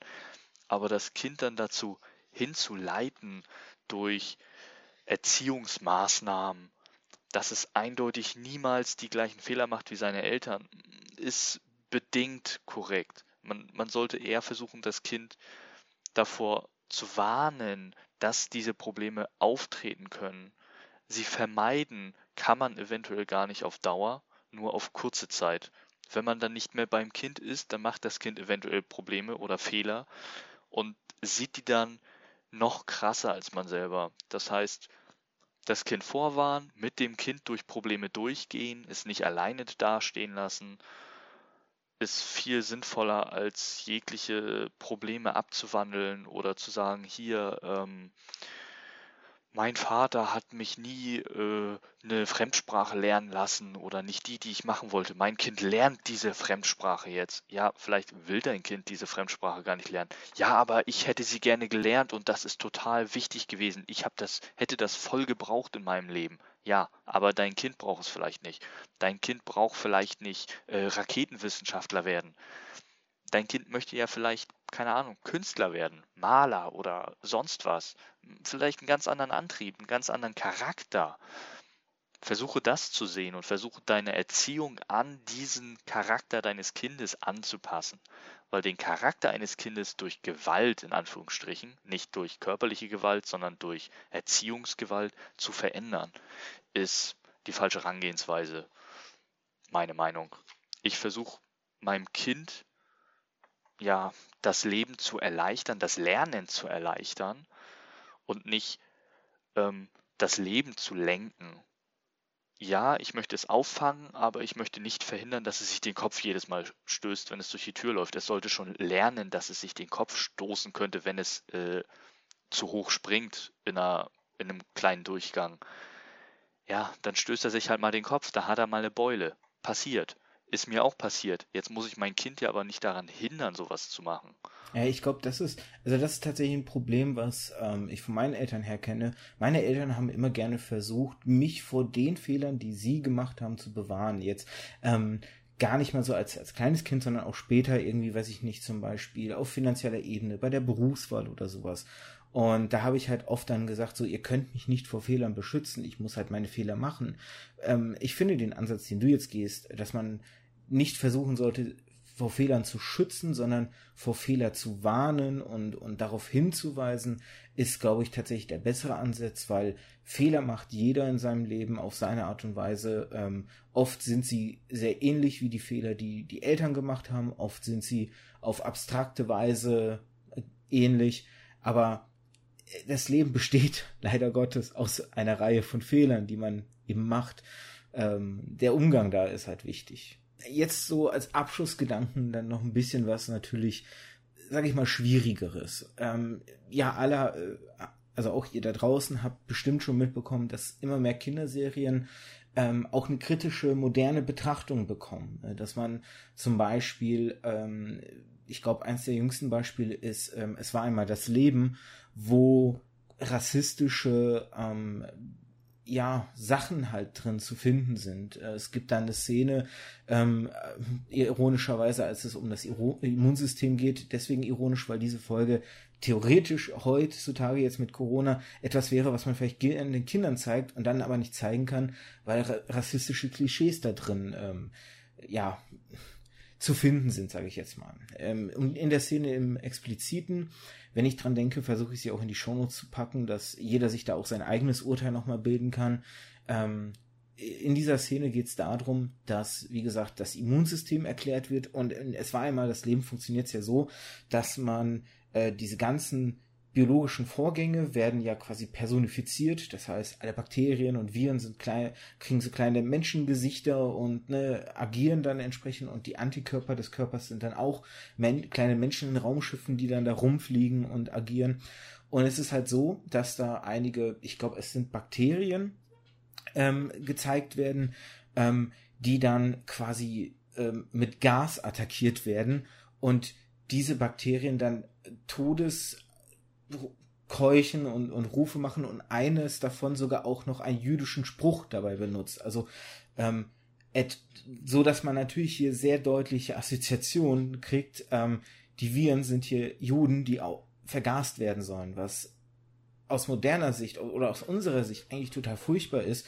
Und man fragt sich, wie konnte das so in der deutschen Synchronisation seinen Weg hineinfinden? Und ähm, soweit ich mitbekommen habe, ist es so, dass die der Vertrieb, also die jetzt die Serie auch auf Blu-rays und sowas, glaube ich, pressen lassen, ähm, dass die darauf aufmerksam gemacht wurden und ganz geschockt waren, weil sie über diese explizite Szene nicht äh, bewusst waren, dass sie so existiert und jetzt daran arbeiten, die Szene ähm, zu entfernen. Und es nimmt dadurch auch noch eine gewisse pikante Note an, weil der Erfinder dieser Serie, die aus dem Frank äh, Französischen stammt, selber Jude gewesen ist. Und ähm, das Produktionsstudio, das diese Serien produziert hat, auch heute noch in Familienhand sind, von seiner Tochter geführt wird und auch die ganz natürlich schockiert war darüber. Oder ein anderes Beispiel, die stereotypischen Klischees in Lucky Luke, wenn dann da ne, von Rothäuten gesprochen wird, die dann natürlich Leute entführen und, und ganz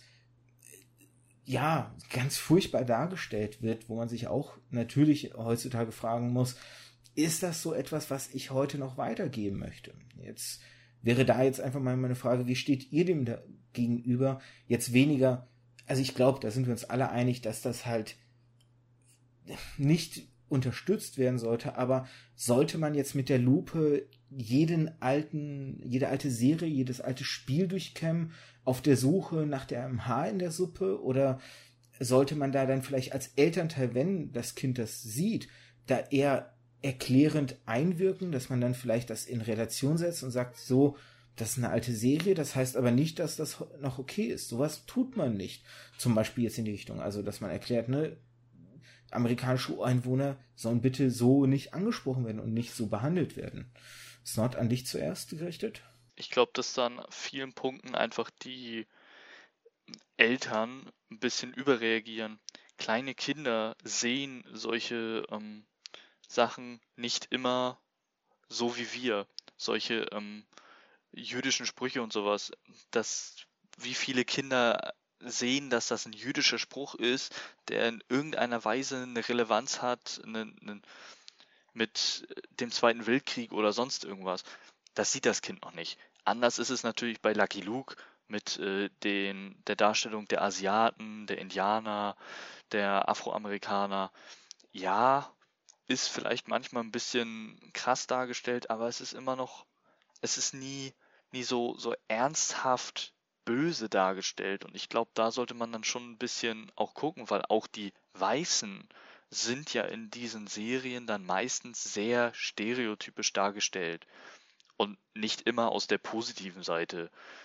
Und ich denke, da sollte man dann schon ein bisschen, ja, differenzieren zwischen, es ist rassistisch und es ist ein ähm, Karikatur dargestelltes Abbild unserer Zeit. Heutzutage wird viel, ähm, ja, jetzt fällt mir gerade das Wort nicht ein, viel gelöscht, viel bearbeitet, um Rassismus entgegenzuwirken. Meine Meinung, das macht es schlimmer.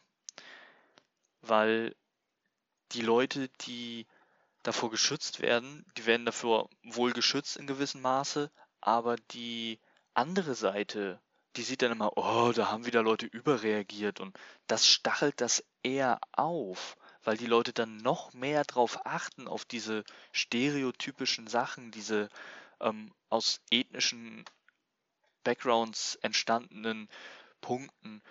Oh, guck mal, der ist da ein bisschen anders, deswegen mussten sie das da ändern. Da haben sie ein bisschen, ja, gewhiteface oder whatever das Wort dafür ist, dass er nicht mehr so, so krass rüberkommt oder da haben sie ihn ähm, mehr wieder zurückgesetzt, da haben sie seinen Charakter etwas positiver dargestellt, damit das nicht so rüberkommt, als wenn das Hinterwäldler sind.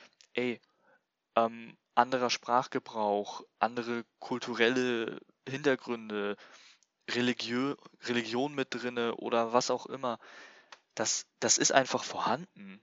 Und das jetzt immer überall rauszuschneiden und zu zeigen, hier, äh, das ist gar nicht so krass und hier wurde schon wieder was Rassistisches gemacht. Vieles von dem, was wir als rassistisch bezeichnen, ist nicht rassistisch, sondern eine veraltete Information, wo man dann einfach mal aufklären muss. Die Aufklärung fehlt. Wir klären nicht mehr auf, wir löschen einfach alles, was wir als rassistisch ansehen. Ja, hervorragend. Das löscht es aber nicht aus der Welt. Die Menschen, die sowas fabrizieren, sind immer noch da. Es ist nur aus den Medien raus. Und ganz ehrlich, wir zeigen unseren Kindern heutzutage so wenig Medien, die werden doch in der Außenwelt von Kopf geschlagen, wenn da was kommt. Da ist einer mit einer dunklen Hautfarbe, der ist in seiner Kindheit standardmäßig aufgewachsen, hat nie irgendwo in seinem Umfeld was gehabt, wo was Rassistisches kam. Geht in die Welt raus und sagt sich, cool, ich ziehe jetzt mal 400 äh, Kilometer von zu Hause weg. Kommt in die Stadt, gleich zwei Rassisten vor sich. Der weiß gar nicht damit umzugehen, der, der ist am Boden zerstört. Hm, da Wenn ich schon, da kurz einhaken darf, ich glaube, ähm, das Problem hast du aber auch dann, wenn er äh, mit den Sachen konfrontiert wurde schon früher, weil ich glaube, ähm, das nicht wissen, wie damit umzugehen, das Problem hat man immer. Und wenn ich da noch mit zwei, zwei Punkten einhaken darf, ähm, ich glaube, das eine ist ähm, weniger, dass es darum geht, ob das Kind das Rassistische in diesem Kontext versteht, sondern dass jetzt endlich jemand mit einer rassistischen Intention das höchstwahrscheinlich hineingebracht hat. Ähm, ja. Wo ich mit dir aber mitgehe, ist, glaube ich, der Gedanke oder das Problem, ähm, und da kommen wir wieder in diesem Aspekt, die Kinder zu sehr vor Dingen abzuschirmen, wenn man jetzt als kleines Beispiel, weil die Diskussion hatte ich auch ähm, mit einer ehemaligen Kollegin von Mel und mir, die äh, äh, auf Verlagsebene halt mit Kinderbüchern zu tun hat. Ähm, wenn wir jetzt zum Beispiel gewisse Begrifflichkeiten aus Kinderbüchern verbannen, ähm, weil wir sagen, die sind halt rassistisch und äh, sie sollen nicht in den Sprachgebrauch unserer Kinder übergehen. Ist die Intention natürlich eine richtige. Ich glaube aber viel wichtiger wäre es, wenn die Kinder diese Wörter lesen oder mitbekommen oder auch ähm, andere rassistische Handlungen, dass man ihnen erklärt, was es damit auf sich hat und dass man ihnen auch erklärt und klar macht, dass das nichts ist, was gut ist, was erstrebenswert ist. Ich glaube, dass Abwehren oder das Rausnehmen aus Medien solche Dinge, solche Themen, insoweit gehe ich mit dir äh, mit, es irgendwo befeuert, aber auf eine andere Art und Weise, als ähm, du es jetzt gesehen hast. Ich glaube, es ist dann eher so, dass man Kindern gerade in so einem frühen Alter viel besser klar machen kann, wo die Probleme in diesen Dingen steht. Man muss sich nur als Elternteil die Zeit nehmen und diese Mühe auf sich nehmen, das halt verständlich zu machen und den Kontext zu bieten und einfach nicht zulassen, dass das Kind solche Dinge aufnimmt ohne auch eine Gegenmeinung oder eine Gegenperspektive zu bekommen. Sorry. Oder eine Erklärung zu dem, warum und wieso. Das, deswegen, also es ist jetzt nicht so, dass ich sagen will, dass die ähm, Leute, die sowas nie gesehen haben, äh, die sowas gesehen haben, nicht so vom Kopf gestoßen werden. Aber die können damit eventuell anders umgehen. Die haben schon mal gehört, dass andere Leute so drüber reden, dass sie das vielleicht erstmal als Spaß aufnehmen.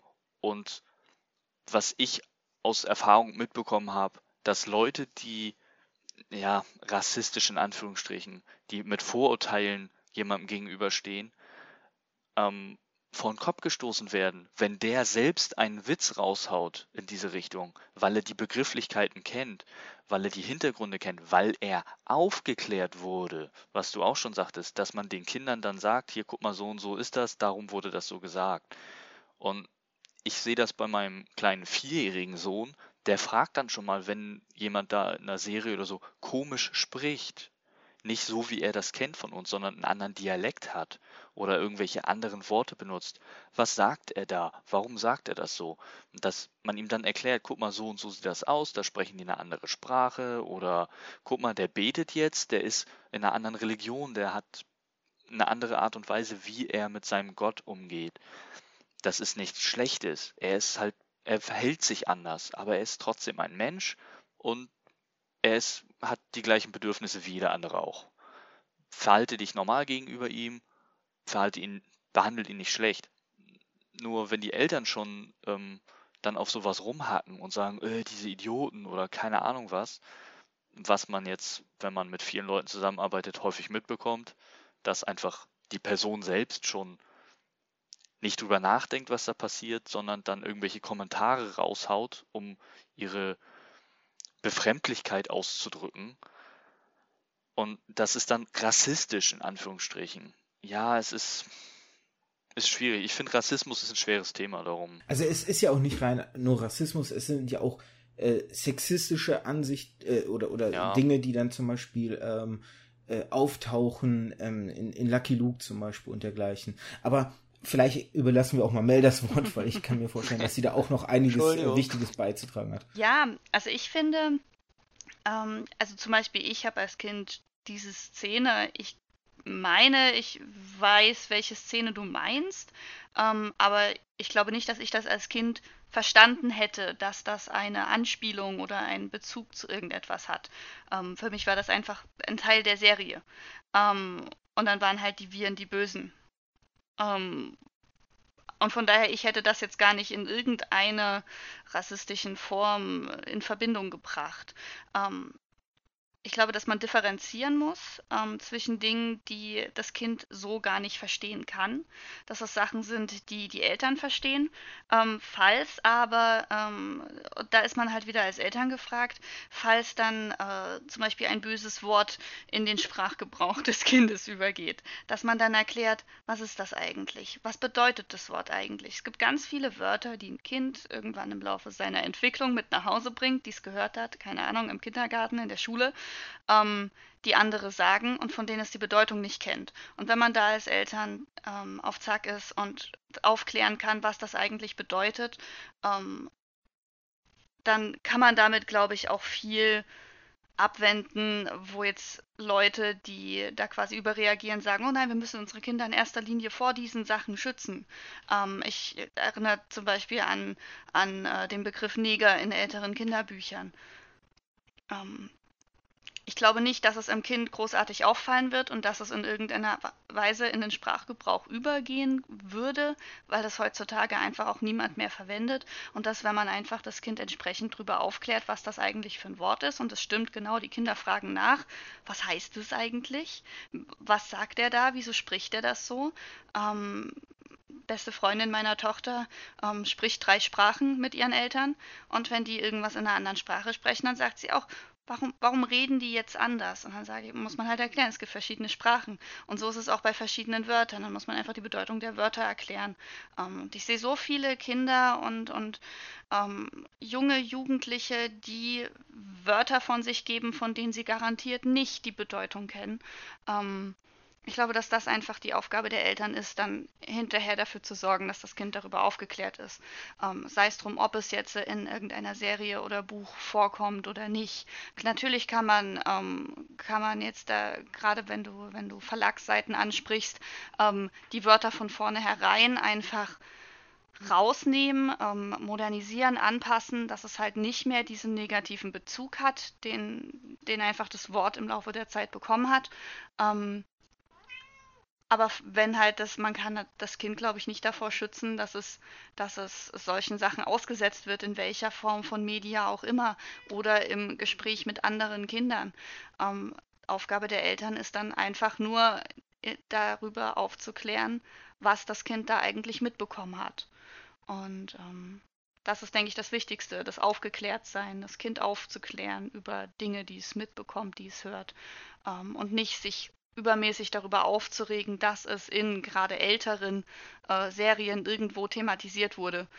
Ähm, ich denke, das ist einfach, das ist einfach das. Also ich würde jetzt nicht meinem Kind es einmal das Leben vorenthalten, äh, weil es da eine Szene gibt, die man aus Erwachsenensicht als fragwürdig einstufen würde. Ähm, gut, es gibt bestimmt mehr als eine Szene, äh, wenn man, wenn man da ein bisschen reingeht. Aber ähm, zum Beispiel gibt es diesen, diesen uralten Patsy-Comic. ähm, ich weiß nicht, ob einer von euch davon schon gehört hat, wo äh, der eine der Bären zu Patsy sagt, Patsy, du wirst jetzt gebumst. Ich mag nämlich bumsen. Und er will damit eigentlich nur, er hat einen Schläger in der Hand, er will ihm einen auf den Deckel geben. Ähm, das würde man heute natürlich nicht mehr so schreiben. Aber das Kind wird es auch nicht mitkriegen. Das Kind kennt den Bezug einfach noch nicht. Hm. Um, ähm, und ich glaube, da muss man so ein bisschen, bisschen differenzieren. Es gibt, es gibt, glaube ich, Seiten, die sammeln solche, solche Perlen aus Kinderbüchern, die man sehr zweideutig sehen kann, die das Kind aber natürlich nicht zweideutig sieht.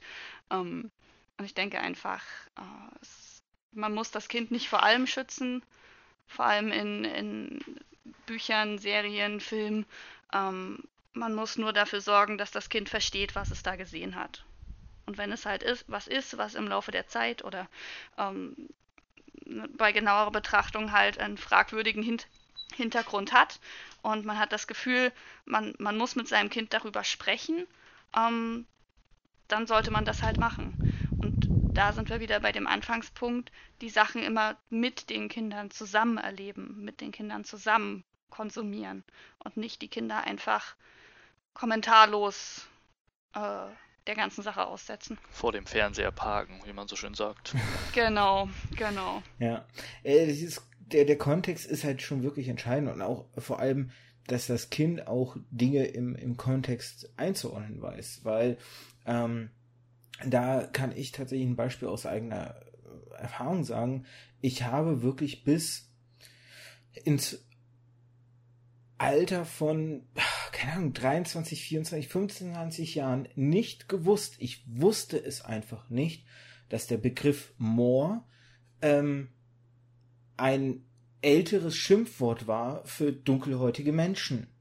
Es war mir einfach nicht bewusst, weil dieser Begriff nicht mehr benutzt wird. Und deswegen fürchte ich auch, dass ein ähm, vorab entfernen von solchen Begrifflichkeiten, damit unsere Kinder nicht damit konfrontiert werden, nicht dazu führt, dass die Probleme aus der Welt geschaffen werden oder dass die Probleme sich in Luft auflösen. Ähm, was man sagen kann, ist, ja, More wird nicht mehr genutzt, aber wie wir alle wissen, hat sich einfach ein anderes Schimpfwort ergeben, um im Grunde das gleiche, den gleichen Effekt zu haben. Und ähm, genauso behaftet es sich mit anderen Beleidigungen. In meiner Kindheit, und ich möchte kurz sagen, ne, ich entschuldige mich dafür, dass ich diese Begriffe jetzt benutze. Wer sich also angegriffen fühlt, bitte den Kontext beachten. Ich wiederhole sie nur, weil sie damals so benutzt wurden. Es sind nicht Begrifflichkeiten, die ich heute noch benutze. Aber in meiner Jugend waren Beleidigungen wie du Spasti oder du Schwuchtel waren gang und gäbe. Das macht's nicht besser aber es waren Beleidigungen, die wir als dumme Kinder benutzt haben. Und heutzutage benutzen die Kinder vielleicht nicht mehr diese Beleidigung, aber sie beleidigen sich noch in irgendeiner Art und Weise. Wörter aus dem Sprachgebrauch zu tilgen, tilgt nicht gleichermaßen den Sinn und Zweck, wofür sie benutzt werden. Und ich glaube, deswegen ist gerade so wichtig, es bringt nichts, die Wörter zu entfernen, weil sie werden durch andere entsetzt. Es ist viel, viel wichtiger, diese Wörter, wenn die Kinder sie mitbekommen, dass man ihnen erklärt, was hat es mit ihnen auf sich und damit in Kontext zu setzen. Als kleines Beispiel in einem anderen Bereich, ähm, als ich weiß, ich kenne mich da in der Rapper-Szene nicht aus, aber ich glaube, es war Bushido, als der ähm, damals den Echo gewonnen hatte ähm, und das ja für viel Empörung gesorgt hatte, habe ich in dem Rahmen mitbekommen, dass ein Lehrer mal hingegangen ist äh, und mit seinen Schülern, achte, neunte, zehnte Klasse, wie auch immer, ähm, das Ganze sich mal angeschaut hat. Ich glaube, es war sogar im Deutschunterricht und ähm, gemeint hat, na, wer hört euch von euch sich diese Musik an?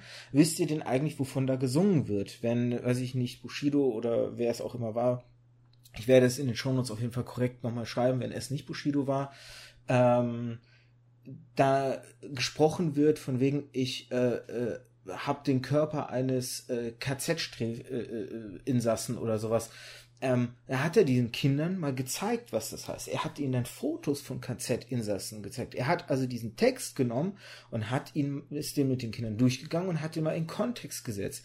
Woraufhin die Kinder, die zum ersten Mal überhaupt so richtig be erklärt bekommen haben, was sind eigentlich so die Hintergründe und ist das so alles in Ordnung, waren dann schockiert, wovon er gesungen hat, obwohl sie vorher seine Lieder ja ganz toll fanden, waren schockiert und ihre Perspektive auf das Thema hat sich verändert.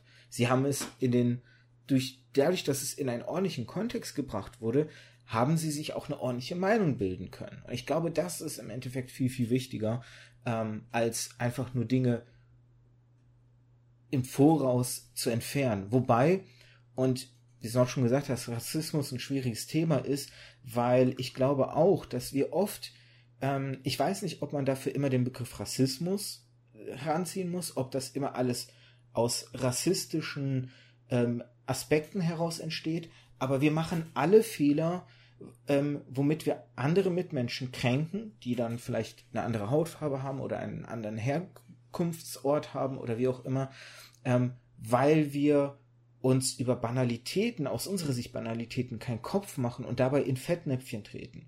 An der Stelle möchte ich daher gerne drei Bücher empfehlen, ähm, die ein bisschen dieses Thema, die eigene Sicht auf äh, Themen zu überdenken, ähm, befeuern.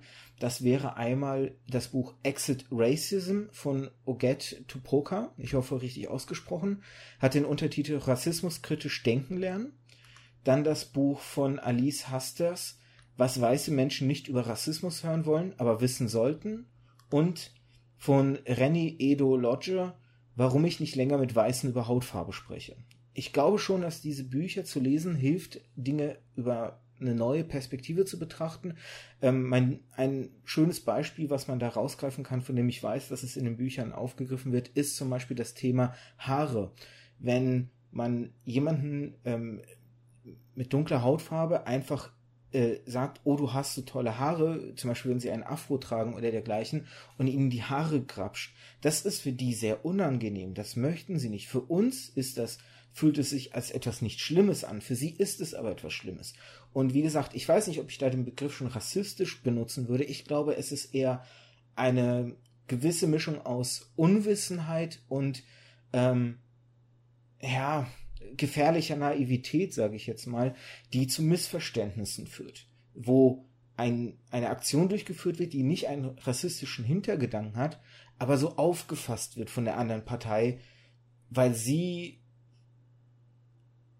es als, ja, weil es einfach etwas Übergriffiges ist. Und ich glaube, da müssen wir alle lernen, eine gewisse Sensibilität aufzufassen. Und ich glaube, das ist aber auch ein Punkt, wenn man auf derselben Seite steht, wenn man ja eigentlich da, wenn wir uns alle einig sind, etwas ist nicht äh, oder wir wollen nicht rassistisch sein, dann sollte man nicht auf die Leute draufhauen, die vielleicht sagen, naja, ne, die Kinder verstehen, also es, weil es gibt auch diese Leute und ich finde, das geht einen Ticken zu weit, wenn man sagt, naja, das Kind versteht aber nicht den rassistischen Kontext, deswegen würde ich ihm trotzdem die Serie gucken lassen, dass man da dann auch diese Leute angreift, die ja eigentlich mit einem konform gehen, dass Dinge geändert werden. Aber Dinge kann man nicht erzwingen, dass sie sich verändern. Das braucht Zeit.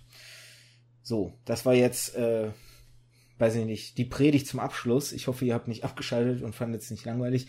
Ich danke euch beiden auf jeden Fall, ähm, dass ihr die Zeit euch genommen habt und auch mehr Zeit als von mir angefragt für dieses Gespräch. Ich hoffe, ihr hattet so viel Spaß wie ich bei dem ganzen Thema.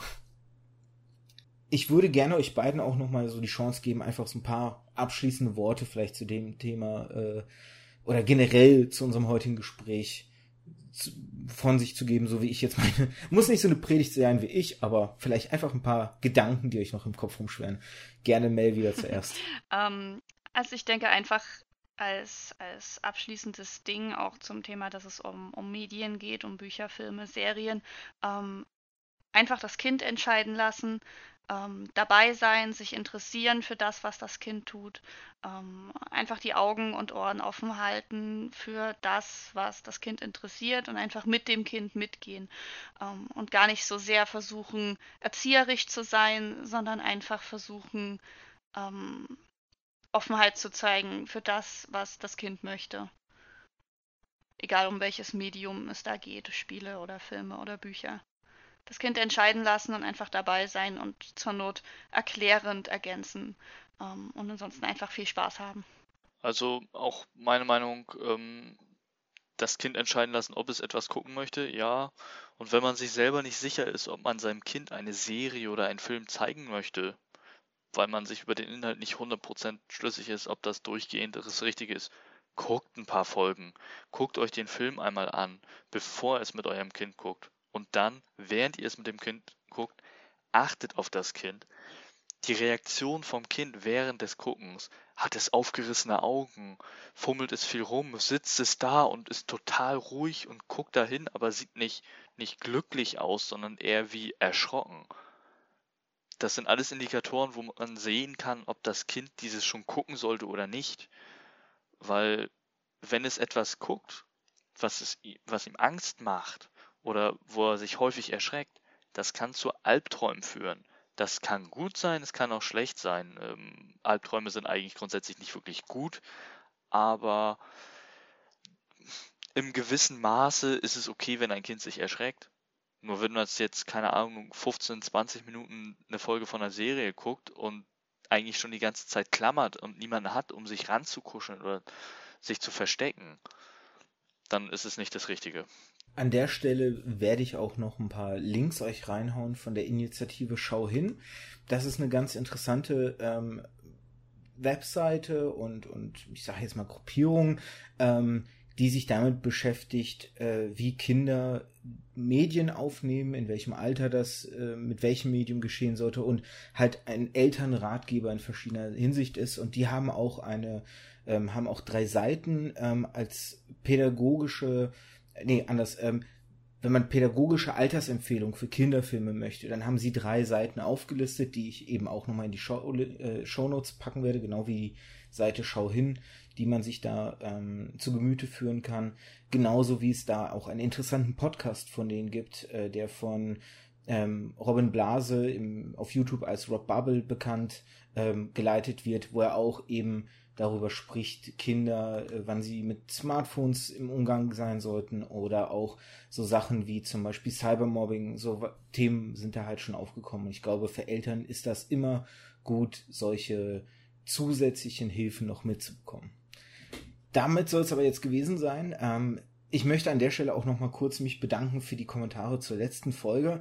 Äh, auch wenn ich nicht immer sofort antworte und manchmal auch gerne sehr lange brauche, bis ich eine Antwort von mir gebe. Ich lese alle Kommentare und ich bin sehr dankbar für die und äh, werde auch antworten. Es dauert manchmal leider etwas länger, als ich möchte, aber so ist es halt manchmal.